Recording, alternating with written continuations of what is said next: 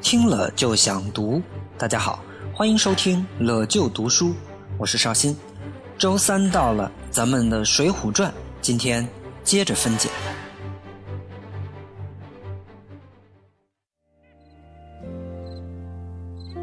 其实今天我有点慌啊，因为最近为了准备十一的红楼游学，一直在看《红楼梦》，突然又要开始讲《水浒传》了，这个画风变得有点快啊。前边还是林妹妹，突然就成了大李逵了。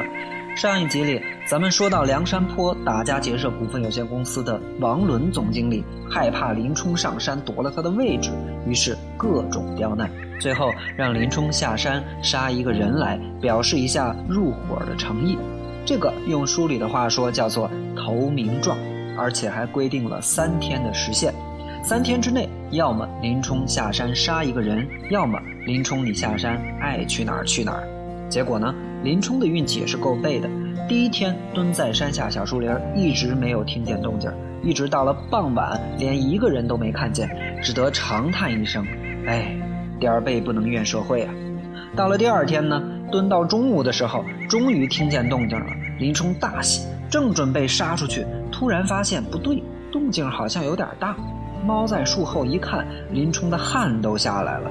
好家伙，三百多条大汉一起经过，我林冲一个人冲出去，不是送死吗？林冲只得在心中默默流泪。唉，点儿背不能怨社会啊！到了第三天，林冲左等右等，眼见着又到了中午，还是一个人影都没有。大家要知道，古代赶路啊，多数要赶在大白天走，特别是中午阳气最盛的时候。如果到了这会儿还没有人，那么后边再来人的可能性就比较小了。林冲一看今天又要没戏，忍不住又要长叹一声：“点儿背不能怨社会。”正打算放弃的时候，突然间身边的小喽啰用手一指远方，说：“快看！”林冲定睛一看，果然远处有个汉子挑着行李就过来了。林冲那是心中大喜。这条汉子在他眼睛里简直比林妹妹还要动人。你看他那挑着行李扭动的小身段，你看他那脖子上摇摇晃晃的小脑袋，这不是送过来让我砍的吗？投名状眼见就要有了，林冲一激动，忍不住拔出朴刀，从树林里跳将出来，大叫一声：“嘿嘿，小妹妹迷路了吧？”吓得那汉子把行李一扔，撒丫子就跑。小喽啰急得直喊：“跑了，跑了！”林冲微微一笑：“不要惊慌。”看他能跑到哪儿去？哎，等等等等，你看到他跑到哪儿去了没有？原来林冲过于激动，人家还没有走到跟前儿，他就跳出来了，吓得那人一溜烟就跑了。等林冲反应过来，再想追的时候，已经来不及了。眼见的要吃到了嘴的鸭子就这么飞了，林冲只得向身边的小喽啰长叹一声：“哎呀，点儿背不能怨社会啊！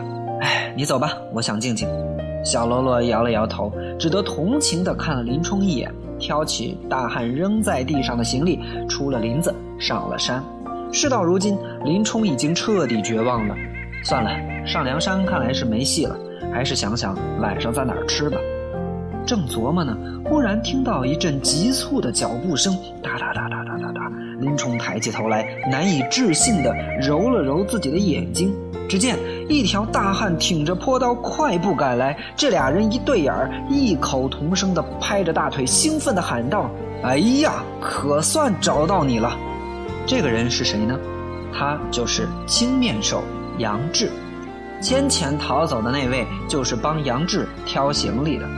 杨志听说自己的行李被人抢了，拿了坡刀就快步赶来，生怕晚点打劫他就没影了。而林冲这边呢，竟然绝处逢生，那更是拼命也得抓住最后一根稻草。于是两人大战三十回合不分胜负。关于这段，我们上一集简单分析过，此处就不再多言了。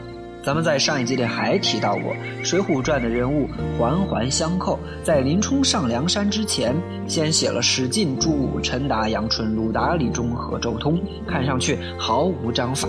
但是如果你仔细琢磨琢磨，你会发现施耐庵真是用心良苦，匠心独运。在第三集《城管江湖》当中，我给大家讲过，如果我们把当时的朝廷比作城管，那么在路边摆摊的除了梁山还有很多，梁山只是其中的一个小摊位。后来慢慢的发了财发了家，从小型摊位变成了中等摊位，于是开始收购周边的几个小摊儿，最主要的包括二龙山啊、少华山啊、桃花山呢。而史进、朱武、陈达、杨春正好就是少华山的元老，鲁达、杨志呢刚好是二龙山的元老，而李忠和周通恰好是桃花山的元老。这么一圈介绍完之后，你会发现，等到林冲加入梁山以后，连梁山初期元老也有了。也就是说，整部《水浒传》写到这儿，几个重要小摊儿正好全部介绍完一遍。那么接下来要讲的就是梁山这个摊儿是如何发家变成了一个中等摊位的。读过《水浒传》的同学应该知道，梁山的发家事件叫做智取生辰纲。但说到这儿，我又要开始佩服施耐庵了。一般人如果要写智取生辰纲，肯定是写梁山上的人抢了钱、发了财、招了新人，然后小摊儿变中摊儿，中摊儿变大摊儿。但是施耐庵偏不这么写，他写智取生辰纲要跟现在梁山上的王伦、呢、杜迁、宋万、林冲、朱贵都没有关系。但这么做会有一个很大的难题，那就是你讲梁山上这波人讲到一半儿怎么突然又跑去讲另外一拨人的事儿了呢？读者在读的时候，难道不会觉得中间的故事断掉了吗？面对这个难题，施耐庵做的极其巧妙。没错，截取生辰纲这个事儿跟前面说的这些人可以没关系，但是被劫生辰纲这个事儿可以有关系啊。我们不是说杨志一心要报效朝廷吗？好，那就给他个活儿，让他押送生辰纲呗。这样一来，不就把介绍各个小摊儿的部分跟后面讲述梁山发家史的部分完美的无缝衔接到一起了吗？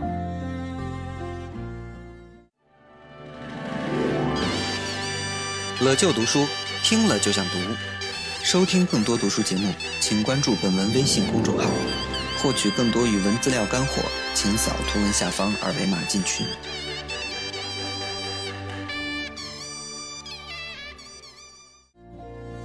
我们刚才说到，在整部《水浒传》的设计上，施耐庵给杨志赋予了一个重要的任务，那就是作为纽带。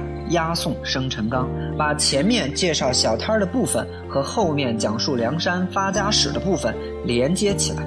所以在写林冲和杨志的打斗之后，杨志是一定不能留在梁山上的。他还有一个重要任务，他必须得去押送生辰纲，否则这个纽带就断了。但是在写杨志如何押送生辰纲之前，施耐庵却又接连写了三件大事儿。第一件是写杨志回到东京城，上下打点求见高太尉，等到把所有的银子都花光了，才见到了高俅。可是这时候却没有银子再给高俅了，于是被痛骂一顿，赶出了殿帅府。第二件是写杨志走投无路，连住店吃饭的钱都没有了，只得把祖上流传下来的一口宝刀拿到街上去卖。可是偏偏又碰见一个叫做牛二的泼皮无赖，想要抢杨志的刀。结果呢，杨志愤怒之下拔刀杀了牛二，自己被刺配流放到了北京大名府，那口宝刀也被官府没收了。第三件是写杨志到了北京大名府，却受到了蔡京女婿梁中书的赏识，在比武场上大展神威，升官做了管军提辖使。那么我们要问。为什么施耐庵要写这三件事儿呢？其实这涉及到古人写文章的一个非常重要的技巧。这个技巧在前边写林冲下山杀人的时候也用到过。清朝有个大文人叫袁枚，他有一句话就是讲文章应该怎么写。这句话叫做“文似看山，不喜平”。也就是说，文章就好像看山一样。最怕一马平川没有波折，没有波折的文章跟看山一样是很不好看的，只有起起伏伏上下折腾的才是好文章。比如前边写林冲下山杀人，先写一连两天杀不到人，越来越着急。到了第三天中午还没个人影，眼见着这事儿就要跌到最低谷了，却突然看见一个人挑着行李从远处走来，这事情又开始往上走。但是刚有起色，林冲又跳出来把人给吓跑了。这回你该彻底绝望了吧？不料杨志又主动追了过来。就是这样起起伏伏的写法，让整个作品变得异常精彩。同样，想要让杨志押送生辰纲，也不能一上来就写让他得到重用了，必须得先有起伏，先有波折，这个故事才能好看。所以施耐庵先写杨志终于从梁山手里抢回了钱，可以到东京打点做官了。这时候他的命运是在往上走的。可是没想到到了东京，要钱的地方太多了。等见到高俅的时候，钱早就花光了。结果被高俅骂了出来，官儿没有当成。这时候杨志的命运就开始往下走了。但光是这样还不够，还得让他沦落到卖刀，再沦落到杀人，让他的命运眼见着就要走到了谷底，仿佛再也跟押送生辰纲沾不上边儿了。这时候，再让杨志受到梁中书的赏识，一步一步重新往上走，直到接到押送生辰纲的任务。整个故事起伏不断，同时又随手写出了上面朝廷官员的腐败贪婪和下面市井无赖的仗势欺人，把杨志这种报国无门的感慨写得淋漓尽致。在读这两回的时候，很多同学可能会想：朝廷里不是也有好官吗？你看杨志这个有本事的人，不是受到了梁中书的重用吗？其实施耐庵的目的只是为了把押送生辰纲这个活儿派到杨志的头上，并不是真的要歌颂朝廷有一些好官儿。所以呢，在杨志受到了梁中书重用之后，作者就再也不写梁中书怎么赏识人才了，而开始在生辰纲上做文章。生辰纲也就是成对运输的生日礼物。生日礼物多到需要一队人来运输，可见朝廷官员腐败贪婪到了何等地步。而杨志即将押送的这些生日礼物呢，就是梁中书送给他的岳父大人当朝太师蔡京的。这些都是从民间搜刮的珍珠宝贝，总价值高达十万贯。在讲鲁提辖拳打镇关西的时候，我们说过，《水浒传》里边一贯钱的购买力大概相当于今天的三百块人民币，那十万贯就是三千万。正是这笔资产成为了梁山发家的开始。那么，十万贯生辰纲到底会被谁劫取？又会怎样被劫取呢？智取生辰纲的这批人又将如何同梁山扯上关系呢？下周三乐就读书，我们不见不散。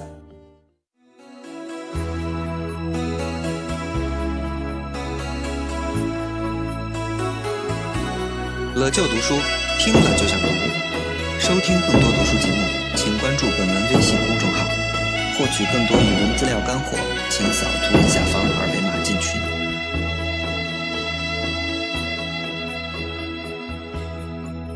谁没有一些刻骨铭心事？谁能预计后果？谁没有一些侥幸心魔？一点点痛心错？谁没有一些得不到的梦？谁人负你负我多？全已计算，为了什么？一笑看风云过，不开心心不记恨，为今天欢笑唱首歌，任恐刻刻受伤